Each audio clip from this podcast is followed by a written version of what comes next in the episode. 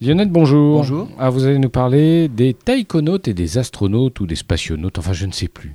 Ah Oui, en fait, ce sont des- réellement, ce sont des spationautes, mais Oui. on commence à dire plus génériquement Voilà. astronautes.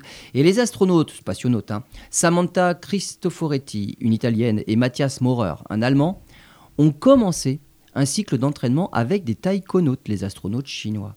Samantha Cristoforetti a déjà séjourné à bord de la Station spatiale internationale ISS pendant 200 jours en 2014 et 2015.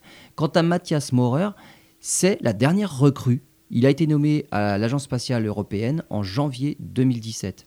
Le stage entre les astronautes européens et chinois s'est déroulé en mer, curieusement.